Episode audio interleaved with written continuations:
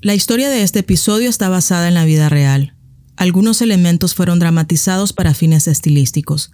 Este capítulo contiene escenas de violencia. Se recomienda discreción. Bienvenidos a otro episodio de Alguien sabe algo. En esta ocasión nos acercaremos a uno de los episodios más macabros en la historia criminal de Nicaragua. Se trata del asesinato de Silvia Aguirre Palacios, una joven de 23 años que en 2004 daba sus primeros pasos como estudiante de computación en la capital. Sin embargo, un fatídico 23 de octubre accedió a un encuentro que marcaría su destino para siempre.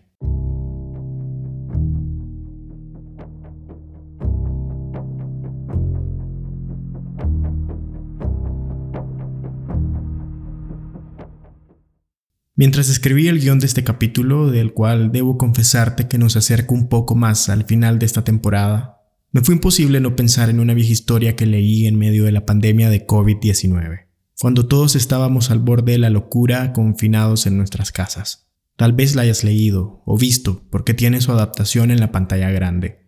Me refiero a La Dalia Negra, escrita por James Elroy. La obra se centra en el ascenso y caída de dos detectives de la década de los 40 cuyas vidas cambian rotundamente al encontrar el cuerpo sin vida, desmembrado, de Elizabeth Shore, en las calles de Los Ángeles. Está basado en un caso de la vida real que estremeció a dicha ciudad en aquellos años. No pude dejar de pensar en las similitudes que tienen el asesinato de Elizabeth con el de Silvia, y ya sabrán por qué.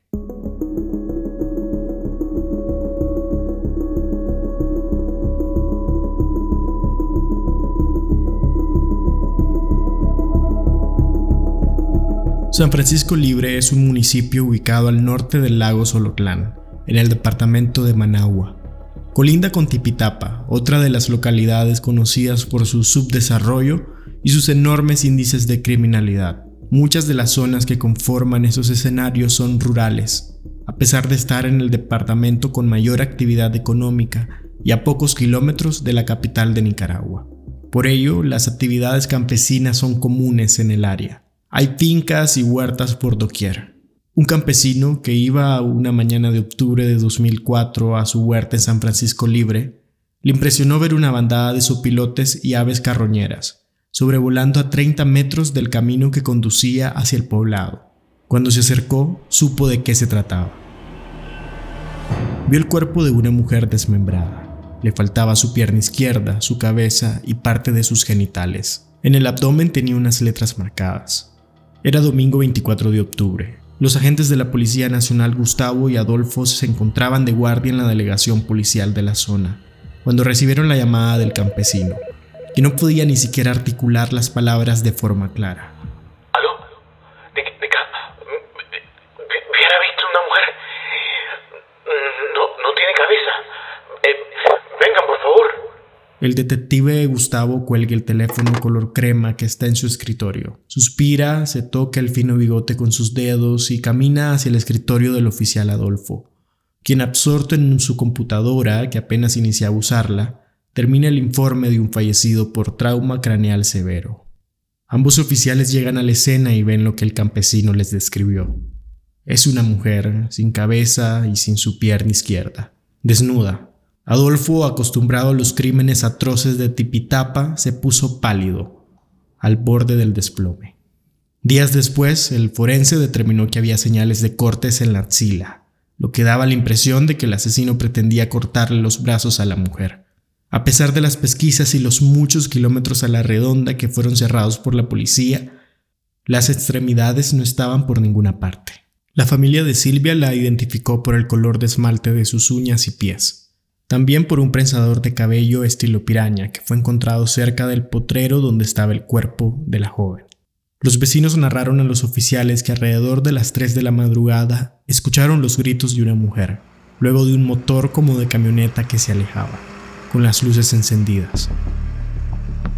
Casi de inmediato, todas las sospechas apuntaron a Pedro Jiménez Cantarero, quien en ese entonces tenía 40 años.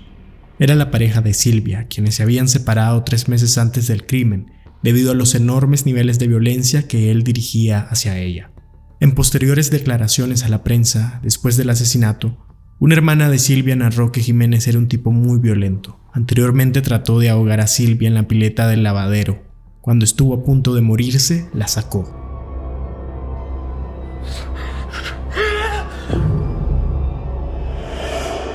Era un sádico, un psicópata, un peligro para la sociedad.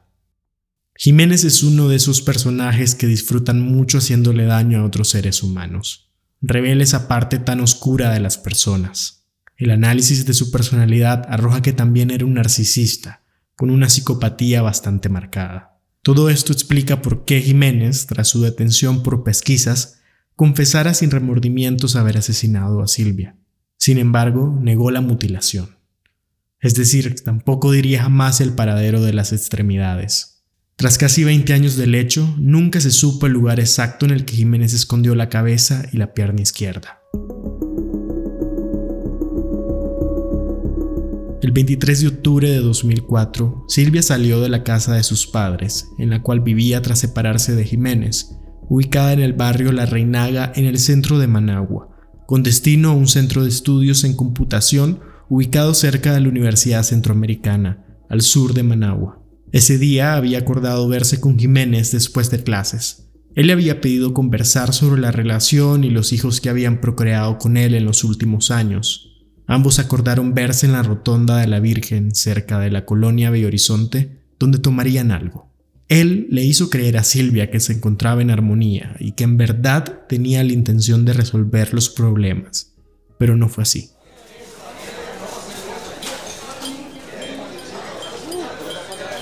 En un bar de Horizonte ambos se tomaron ocho cervezas en total, cuatro cada uno. De acuerdo con la fiscalía, las cervezas provocaron estado de ebriedad en Silvia.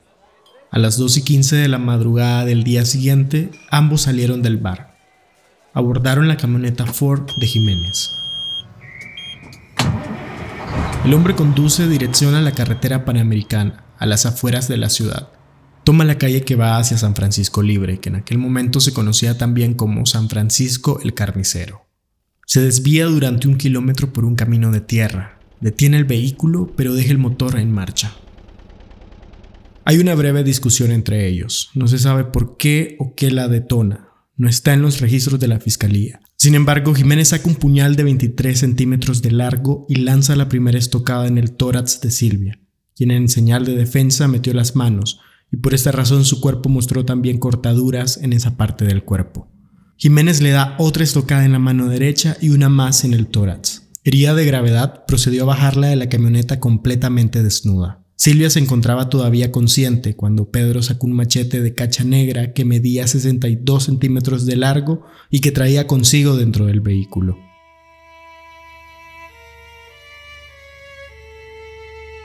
Lo primero que hizo fue decapitarla. Según los forenses, Silvia se encontraba todavía con vida cuando eso ocurrió. Luego le cercenó su pierna izquierda. Finalmente le provocó múltiples heridas en varias partes de su cuerpo. Los detectives en la Dalia Negra encuentran el cuerpo de Elizabeth cortado por la mitad a la altura de la cintura y drenado de sangre. El cuerpo había sido lavado y dividido limpiamente en dos. Ya en el solar, la habían tendido de espaldas con sus manos por encima de la cabeza y sus codos doblados en ángulo recto. Le fueron arrancados el brazo, el corazón y los intestinos. Le mutilaron el pezón izquierdo. Le cortaron el vientre un poco por encima de la entrepierna. Le seccionaron un trozo del muslo izquierdo e insertaron el pedazo en su vagina. La asfixiaron y fracturaron las piernas con un bate, al igual que la cabeza.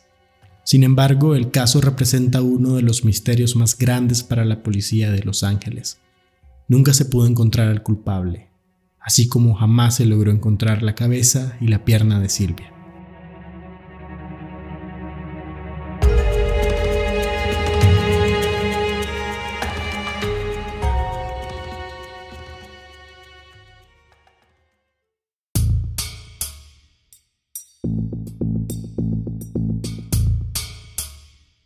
En noviembre de 2004, Jiménez fue acusado en Tipitapa por asesinato atroz.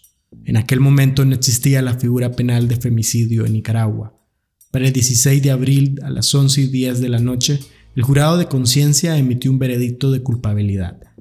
Fue sentenciado a una pena de 30 años en el sistema penitenciario nacional, conocido como la modelo.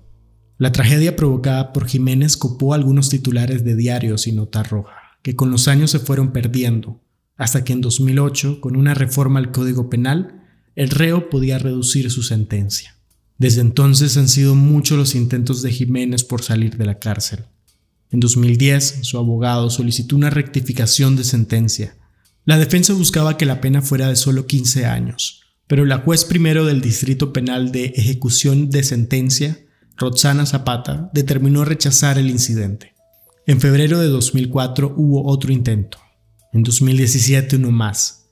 Autoridades concluyeron en una evaluación que el reo no se encontraba apto para reintegrarse a la sociedad y añadieron, durante su permanencia en el establecimiento penitenciario no ha incurrido en actos de indisciplina, pero no participa en las actividades de tratamiento, las cuales son fundamentales para el cambio de conducta, tomando en cuenta el delito por el que guarda prisión.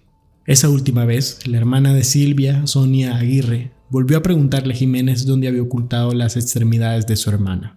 Y le pregunto una vez más a Pedro Jiménez Cantarero, ¿dónde quedaron los restos de mi hermana? No por mí, sino por sus hijos que crecieron con ese con esta dura y cruel realidad. Esta serie es una producción original de Divergentes, bajo la dirección de Néstor Arce, guiones y narración por Franklin Villavicencio.